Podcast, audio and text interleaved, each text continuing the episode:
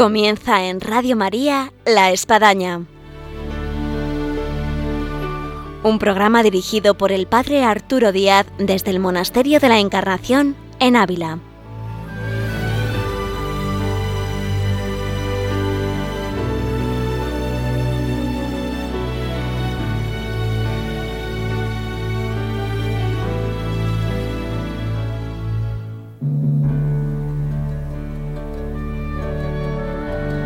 Hola, muy buenos días. Les habla el Padre Arturo Díaz. Bienvenidos al programa de la Espadaña y además tenemos hoy el programa dedicado como todos los últimos viernes de mes a la vida y obra de Santa Teresa con María Ángeles Álvarez. Les vamos a relatar lo que concierne a Santa Teresa en ese recorrer Salamanca-Segovia. Bienvenidos a este nuestro programa que ahora comenzamos.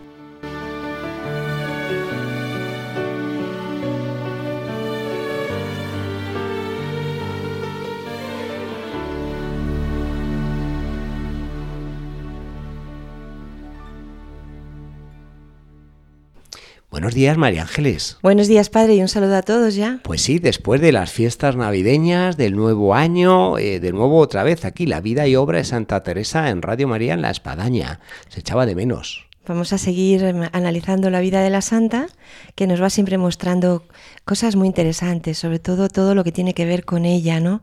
Su forma, su espiritualidad, su fondo como persona. Eso quizá lo que más impresiona de todo este análisis de, la vida de la santa. Sí, además como tenemos oyentes eh, muy fieles, eh, seguro que se acuerdan en qué se quedó la vida y obra de Santa Teresa. Si alguno se ha incorporado nuevo o no estuvo en el anterior, hay que recordar que nos habíamos quedado en Salamanca. Y mandamos un saludo especial a aquellos oyentes que están por Salamanca porque vamos a tratar de lo que supuso esa fundación de la cual ya hemos hablado algo, pero ahora viene otro apartado de esa fundación, que es la nueva casa. Sí, ya que la, la santa tenía este, mm, esta preocupación siempre de dejar a sus hijas en, en una casa, en un convento, que no tuviera tantos problemas, humedades, como habían tenido las casas a las que, en las que estaban. Y bueno, pues llegó el, este año, estamos en el año 1573, y al llegar la, la, Santa Salamanca, pues hizo algo que a ella le gusta mucho hacer, ya lo hemos visto en muchos programas, que es hacer de directora de, de, de decoración y arquitecta de interiores. O sea, revisó de los todo. planos los planos y se dedicó bueno pues a hacer eh, todos aquellos cambios que ella consideró oportunos. Pero junto con estas ideas pues nos la imaginamos en viendo los planos y pensando pues comenzaron los problemas con la casa eh, que habían decidido para, para hacer el, el, el convento. Fundamentalmente porque la casa estaba sujeta a un mayorazgo y solo podía ser la licencia del rey eh, la que podía darles la posibilidad de, de ser vendida a las, a las monjas y también porque se compró otra casa para poder alargar y ampliar eh, la iglesia. El, la, el, solar estaba, estaba muy mal y tenían que gastar más de mil docados en la reforma. Sí. Pero quizá el mayor problema era el dueño, que era Pedro de la Banda, que era un caballero de Salamanca, que según nos dice eh, el cronista y nos dice también la santa, pues era de condición indigesta, o sea que era un hombre complicado. Sí. Aquel que no terminaba Pobre Santa nunca... Teresa siempre le toca estas situaciones. Cuando no es por una causa, es por otra, pero ahí siempre aparece el problemón. Sí, pero siempre tiene que lidiar con personas como nos ocurre a todos nosotros en la vida, ¿no? Con personas que son más afines y con otras que son más indigestas. Y así le ocurrió, ¿no? Eh, cuando se supo que la madre eh, estaba en Salamanca, pues este señor al que, al que iban a comprar la, el, el, local para, para hacer la, el convento, bueno, pues, eh, pues se fue. Con lo cual eh, se encontró que, que, no estaba por allí y que por tanto no, te, no podían terminar los, las obras y sobre todo la, los acuerdos entre ellos. De todas maneras, la santa ya sabemos que es muy decidida y con la palabra que este señor uh -huh. le había dado, pues ella comenzó las obras eh, con 22 obreros. Y en este caso, bueno, pues ocurrió un, un caso que, que, nos recogen y que también nos muestra un poco la manera de ser de la santa, eh, que se recuerda en el, en el ámbito un poco de, la, de, de los hechos de la santa como el milagro de las bodas de Canaán. eh, porque la santa vio que los obreros estaban con mucha sed y cansados y mandó que, que les trajeran vino y, cogió unos dos maravedís mm, por cabeza para, para, hacerlo. Pero el dinero no alcanzaba absolutamente para nada. Eh, y entonces, pues, la santa, pues, un poco siguiendo también esta, esta idea de, los, de las bodas de Cana, pues mezcló el agua con vino y dio de beber a todos los que habían allí. Y entonces, bueno, pues se quedaron todos muy, muy saciados y muy bien y muy bien atendidos por parte, por parte de la santa. Lo que no sabemos, María Ángeles, si el maestre Sala, como el de las bodas de Cana, al final reclamó a los novios de que se había dejado el vino bueno para el final. No sé si hubo por ahí algún obrero entendido que llegó también a poder exclamar eso. Sí, sobre todo a mí lo que, lo que me gusta es ese, este rostro humano de Teresa de Jesús. Es decir, esta, esta monja, esta madre, con estos problemas económicos que tenía y con todo lo que había a su alrededor de problemas, pero ella veía a los obreros que, iban que estaban trabajando para ella, que hacía mucho calor y que tenían que darles de beber, que tenían que atenderles y darles un poco de energía, no sé. A mí esto me conmueve profundamente, ¿no? El estar siempre cercana y abierta a las necesidades de los demás. Y me consta, María Ángeles, que en la actualidad las hijas de Santa Teresa siguen en esa misma línea, porque aquí, vamos, yo he sido testigo más de alguna ocasión de obreros o personas que han venido a trabajar en alguna obra de aquí del monasterio y las carmelitas pues han estado preocupadas de si bueno se hacía calor, si pasarles una no solamente un vaso de agua, sino un refresco de naranja con hielo fantástico o pasarles eh, algún bocadillito, en fin, esa atención que bien relatas de Santa Teresa sigue viva aquí en sus hijas. Pues sí, es una, una de las cosas que, que, podemos ir sacando de esta lectura tan detallada que vamos haciendo de la vida de la santa. También sabemos que para la iglesia, eh, que se estaba también construyendo, pues la santa compró un retablo de, de Nuestra Señora mm, que tiene un San José en el lateral y en la otra parte un San Bartolomé y encima a Dios Padre y una Magdalena a lo largo. Er, bueno, pues recojo todo esto que dice la escritura de la compra porque creo que muestra claramente la devoción de la santa. Padre. Tenemos mm, a Nuestra Señora, tenemos a San Bartolomé, que sabemos que es tan importante en la primera fundación, tenemos a Dios Padre y a la Magdalena como una de las figuras de las santas a las que ella siempre recurría, ¿no? Como santas pecadoras y sobre todo grandes amigas de nuestro Señor. Mm.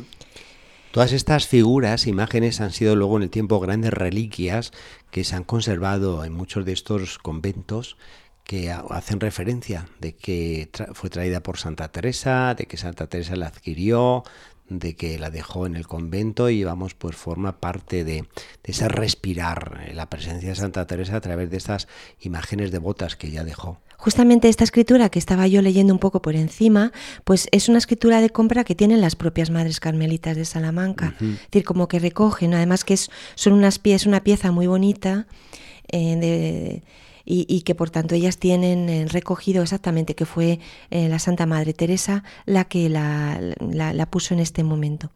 Pero los problemas, como decía, no habían hecho más que empezar, porque al día siguiente de la inauguración, pues llegó Pedro de la Banda, hecho una furia y no se atrevía, no se tenía razones. Eh, no solo reclamaba el dinero eh, porque decía que, que, dependía de la aprobación real, y realmente esta casa eh, será pues una gran espina para la Madre Teresa, porque este caballero acudió al pleito acusando ah, de nulidad todo lo que se había hecho y terminó bastante, bastante tiempo después hasta que se pudo acabar todo esto, ¿no? Teresa le estaba costando mucho económicamente y por otra parte, pues, pues como vemos los problemas legales con este señor, pues, pues no, no, no terminaban nunca. En Salamanca además la manera de ser y de comportarse de nuestra santa pues realmente levantó mucha polvareda. ¿No? las, las gentes de Salamanca decían, pero bueno, es una monja de clausura esta de la que están hablando que no para, pero es de clausura, esta que va, que viene, que da vino a los obreros, que luego compra un retablo que sube, que baja, ¿no? Y entonces esto fue a parar a los confesores em, de Salamanca, a los catedráticos de Ávila, y todos ellos empezaron a considerar que era mejor que las monjas de clausura se quedaran tranquilitas en su convento y no dieran que hablar a toda la ciudad. Sí. En este caso, un catedrático eh, de, Salamanca eh, que confesó a la santa, que es Fray Bartolomé de Medina, pues, pues le venía un poco con esta, con esta cuita, decirle, bueno, madre, en la, ciudad de Salamanca hay mucho, se murmura mucho sobre que, las, que la monja de clausura Teresa de Jesús anda por todas partes y no parece que sea de clausura. Pero en ese momento la santa le abrió nuevamente su alma. Sabemos que esto era una de las cosas que ella hacía siempre cuando se confesaba con él, con, con, estos padres, y sabemos que este padre quedó muy edificado y que desde este momento pues comenzó a ser su amigo y a ayudarla a combatir todas las difamaciones que sobre ella y sobre el convento se estaban llevando a cabo en Salamanca. En este momento buscó entre los padres de la Compañía de Jesús un confesor eh, y encontró al padre Ripalda. Eh, y um, este que era justamente el que ella sentía que estaba más enfrentado con ella. Sabemos que, como estamos diciendo, esto es una cosa que, que, que ella siempre hacía. Se habían conocido hacía 14 años en Ávila y bueno, pues discrepaban en muchos modos y caminos de la oración. Sabemos que al padre Ripalda la santa le dejó para que leyera el libro de la vida. Y, él, fue el que en este momento le, animaba y le estuvo diciendo ¿no? que, que, fuera escribiendo el relato de sus fundaciones. Y Teresa eh, comenzó a escribir este libro tan fantástico, en el que ya sabemos que ya va contando todos estos avatares que estamos diciendo, pues en el, el día, un día 25 de agosto comenzó a, ir escribiendo todas estas crónicas de, sus de sus fundaciones. Hay que agradecer el consejo del padre Ripalda de que escribiera en Santa Teresa todo lo que le acaeció con las fundaciones, porque eh, es un libro magnífico. Yo, de hecho, lo recomiendo. Quien pregunta qué se puede leer de Santa Teresa, bueno, dependiendo de lo que haya la persona leído, decir, pues mira, las fundaciones, porque es como los hechos de los apóstoles. Sí. Además tiene, porque tal y como nos cuentan cómo escribía la santa, ella iba escribiendo en unos eh, cuadernitos mm, pequeñitos. Además sabemos que era la hermana Isabel de Jesús la que le preparaba a la madre estos, estos cuadernitos, ¿no? Y ella iba escribiendo todas las etapas, las entregas, casi como una novela, ¿no? Que va poco a poco eh, escribiendo sobre el paso de la santa y todas sus fundaciones. Realmente es que es un libro así, de este estilo, em, que tiene mucho interés y que realmente sí que es un libro bueno para iniciar en la lectura de las cosas de la santa. Y además es que lo escribía en vivo, porque otra cosa es a lo mejor eh, pues eh, una persona que escribe un libro, una novela, pero vamos después de muchos años, pero bueno, ir de alguna manera dejando notas y, y, experiencias y nombres y todo, bueno, hacía que el, libro, como las cartas de San Pablo, son muy vivas al final. Sí. sí, sí, sí. Esta comunidad de Salamanca que estamos hablando, pues realmente pasó mucha necesidad porque como he dicho un poco por encima, ¿no? Y nos cuenta la propia santa, pues tenían muy pocos, muy pocos medios. También las propias crónicas de las hermanas nos dicen que llegaron a alimentarse de hierbas y de algún mendrugo de pan eh, pero que, lo llevaban con una gran dignidad y que no afectaban y que no lo mostraban a nadie a su alrededor para mostrar ningún tipo de, lástima. Llegó el padre Baltasar Álvarez a Salamanca como rector de la compañía eh, y contactó con la comunidad, en especial con la hermana Ana de Jesús, Em, que en este momento pues estaba en la comunidad y se le confió a ella, al padre Baltasar eh, plenamente. Pero en este momento, que la comunidad, como vemos, bueno, iba, aunque como hemos visto había pleito, todavía que, había que pagar mucho y tal, pues las, la santa tuvo que volver a la encarnación, porque nuevamente las, las descalzas de aquí la, la reclamaban para que, para que volviera allí. Y así lo hizo. Em, también en este momento, cuando la santa estaba en Salamanca, pues llegó la, petición para una fundación en Beas, ya que había unos señores allí que querían que la santa fundara la casa y las rentas, y también llegó en estos días otro mensaje desde Segovia, eh, que sabemos que era la tierra de Isabel de Jesús, y que querían también que se, hiciera allí una fundación. Una fundación que vamos a referirnos un poco por encima, que se va a llevar a cabo con, gran celeridad por parte de la Santa. Hay un motivo de base que todos podemos entender, es que la Santa quería eh, solucionar el tema de Pastrana. Sí. Porque allí la y comunidad... Era la solución. Exactamente. La comunidad de Pastrana estaba pasándolas muy mal en su relación con la princesa de Éboli, que les hacía la vida imposible, y entonces la santa quería buscar una salida eh, a toda esa comunidad y, mm, por tanto, desde el primer momento se dio cuenta que Segovia, eh, que tenía el apoyo de, una señora que ingresó dentro de la comunidad y que aportó gran, parte, del capital, pues que iba a ser una fundación que se iba a llevar a cabo rápido y que, por tanto, iba a ayudar en esto. Esta señora... Eh, que, que, quería entrar y que luego entró como, como carmelita, eh, pues era Isabel de Jimena. Y era una señora que, según he estado yo leyendo, pues tenía 44 años y, y, era viuda. Es decir, una señora de aquella época con 44 años, pues era una señora bastante mayor. Sí, sí, casi ya jubilándose en la vida civil. y eh, que por tanto esto al principio eh, a la propia santa y a la comunidad, pues le hicieron un poco pensar que no tenía la edad adecuada para poder entrar en la comunidad. Pero como esta señora, bueno, pues tenía gran interés, la santa habló con ella y, se comunicó con ella y vio que tenía una gran espiritualidad, pues consideró la posibilidad de hacerlo. También entró con ella la hija de esta señora, de Isabel de Jimena, que era María de Bracamonte, que era una, una joven de 22 años. Y, estas dos pues, pues fueron las que eh, impulsaron, eh, propusieron y llevaron un poco a cabo eh, esta fundación de, de Segovia. Eh, todo esto estamos a los primeros días del año 1574, en que esta señora, pues lo primero que hizo fue alquilar una casa. Y Mientras la santa, bueno, pues nuevamente, mientras esta señora Ana Jimena mm, estaba con todos los trámites de, eh, de Segovia, pues la santa eh, tuvo que volver a, a, Alba de Tormes y nuevamente volvió a pasar por Ávila. Es decir, vemos que es que la santa nos cuesta seguirla un poco la pista, sí. ¿no? Porque ella se iba, se iba moviendo por todos los lados pero ya pasó por Ávila y organizó un poco la expedición para ir a Segovia y nuevamente fueron cinco monjas para allá. Eh, entre ellas, pues mm, pidió que fuera para allá Isabel de San Pablo, ¿no? fueron para esta fundación. Llegaron a Segovia por la noche y se hospedaron en un mesón que hay allí en Segovia, que es el mesón del aceite. Y bueno, pues allí estuvieron eh, llevando a cabo toda la, fundación. Pero nuevamente mmm, la ciudad de Segovia se sobrecogió con todo esto.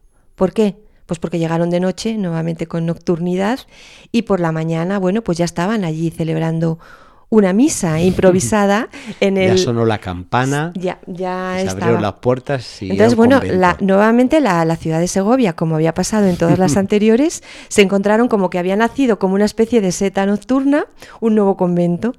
Y, y, claro, pues aquello se, se sobrecogió. Eh, fue el propio sobrino del obispo, don Juan de Orozo y Covarrubias, mmm, el, que, el que vio a, a, gente agolpada y que de repente se asomó y entonces vio que estaban diciendo una misa. Entonces, como no sabía muy bien de qué iba, pero estaban diciendo una misa y debía de haber un, un, un espíritu muy recogido, pues él pidió si podía también eh, celebrar, con celebrar la misa y le dijeron que sí, con lo cual directamente entró en la, en la misa y bueno, pues, pues todo esto eh, pues a la ciudad le, le, conmovió profundamente, ¿no? Sobre todo porque aunque este señor, pues que se vio que había quedado contento y enseguida se había unido a la fundación, ¿no? Pues bueno, allí en, dentro del obispado, pues sobre todo por parte del provisor, pues empezaron una serie de pleitos muy fuertes sobre si la ciudad de Segovia podía tener otro convento y como siempre sabemos, ¿no? El pro, los problemas que llevaba el que fuera un convento sí. creado en pobreza en donde no hay unos grandes eh, promotores, como si dijéramos, rentistas que pudieran ayudar al convento, sino que las monjas iban a vivir en absoluta pobreza simplemente de la limosna y, y se consideraba que, por tanto, era una carga para la ciudad el tener que mantener este convento y estas monjas. Con todo este relato, María Ángeles, me está viniendo a la cabeza el recuerdo de la JMJ en Brasil, en la que se estrenaba el Papa Francisco y en la que sorprendió invitando a los jóvenes a que hicieran lío lío en las diócesis. Bueno, pues hay que ver por todo lo que estamos diciendo en este programa el lío que Santa Teresa montó en Salamanca, en Segovia, en fin, Medina del Campo,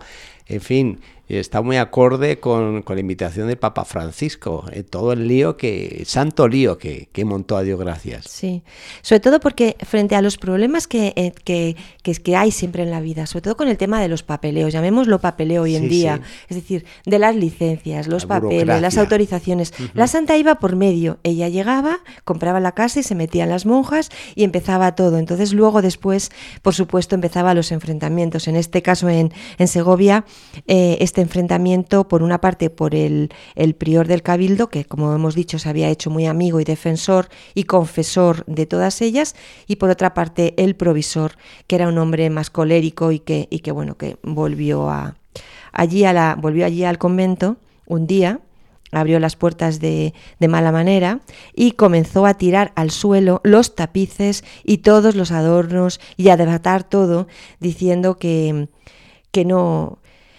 que, que, no, que, aquello no podía estar levantado y que no tenía ningún tipo de autorización. ¿no? Y entonces aquí tenemos simplemente las palabras de la santa, ¿no? que frente a este arrebato tremendo en esta, en esta fundación, pues eh, dijo la santa que no tuviesen pena, que muchas cosas semejantes había ella pasado y visto en sus fundaciones y que Dios lo remediaría. Que no, no se preocupen, hermanas, que Dios lo va a remediar, pero además ya les digo yo, que esto lo he visto yo muchas veces. Sí, ya acumulaba bastante experiencia de todos estos pleitos y situaciones. En este momento, como decimos, bueno, pues la, la, Fundación de Segovia llevaba también esa otra cara que era el poder acoger la, la comunidad de Pastrana que Teresa estaba buscando la manera de traérsela sigilosamente desde allí eh, sin que la princesa de Éboli em, pues eh, se, percatara y cómo estas monjas eh, salieron con gran silencio a mitad de la noche en cinco, cinco carros, una caravana que salió de Pastrana de noche y que fue directamente pues Em, pasando por Madrid, pues llegó hasta, hasta Segovia, ¿no?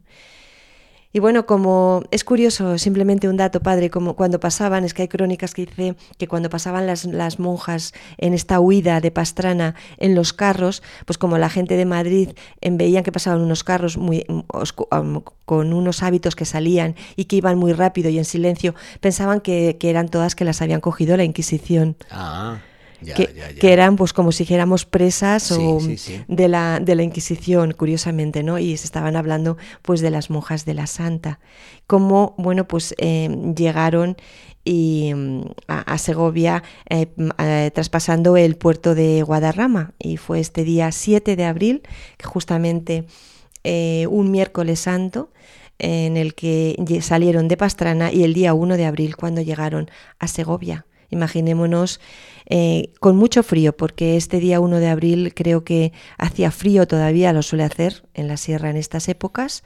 Y bueno, pues las hermanas debieron de, llegar heladas. Y llegaron el 7 de abril. Llegaron el, el 7 de abril, sí, sí. Bueno, pues hay que ver el traslado, el tiempo, en fin, la situación, todo, todo. Pero bueno, a Dios gracias se logró Segovia.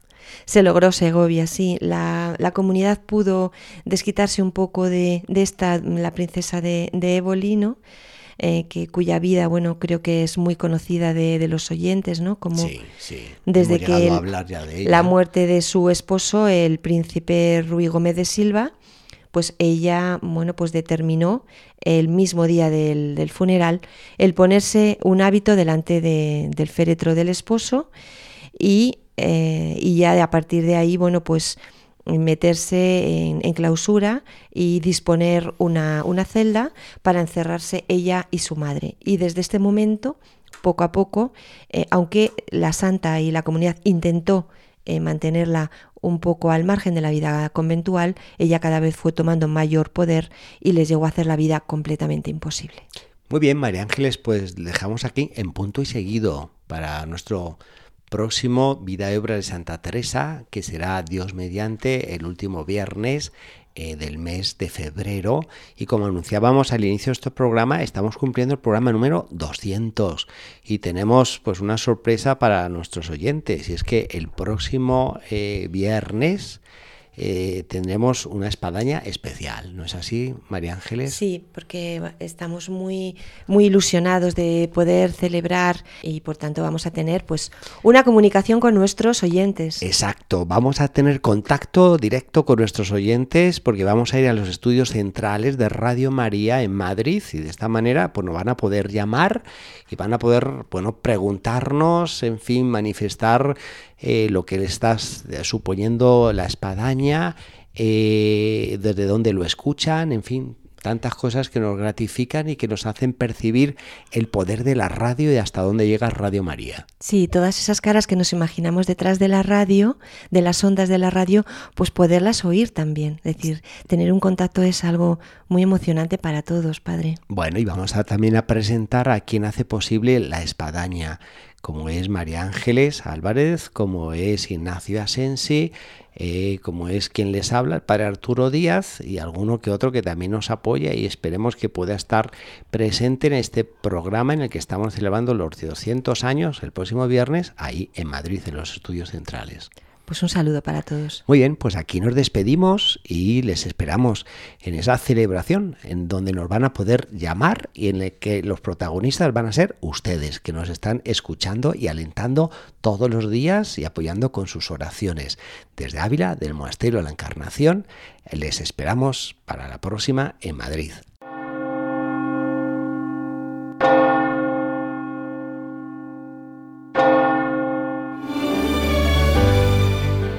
Han escuchado en Radio María La Espadaña, un programa que dirige el Padre Arturo Díaz desde el Monasterio de la Encarnación en Ávila.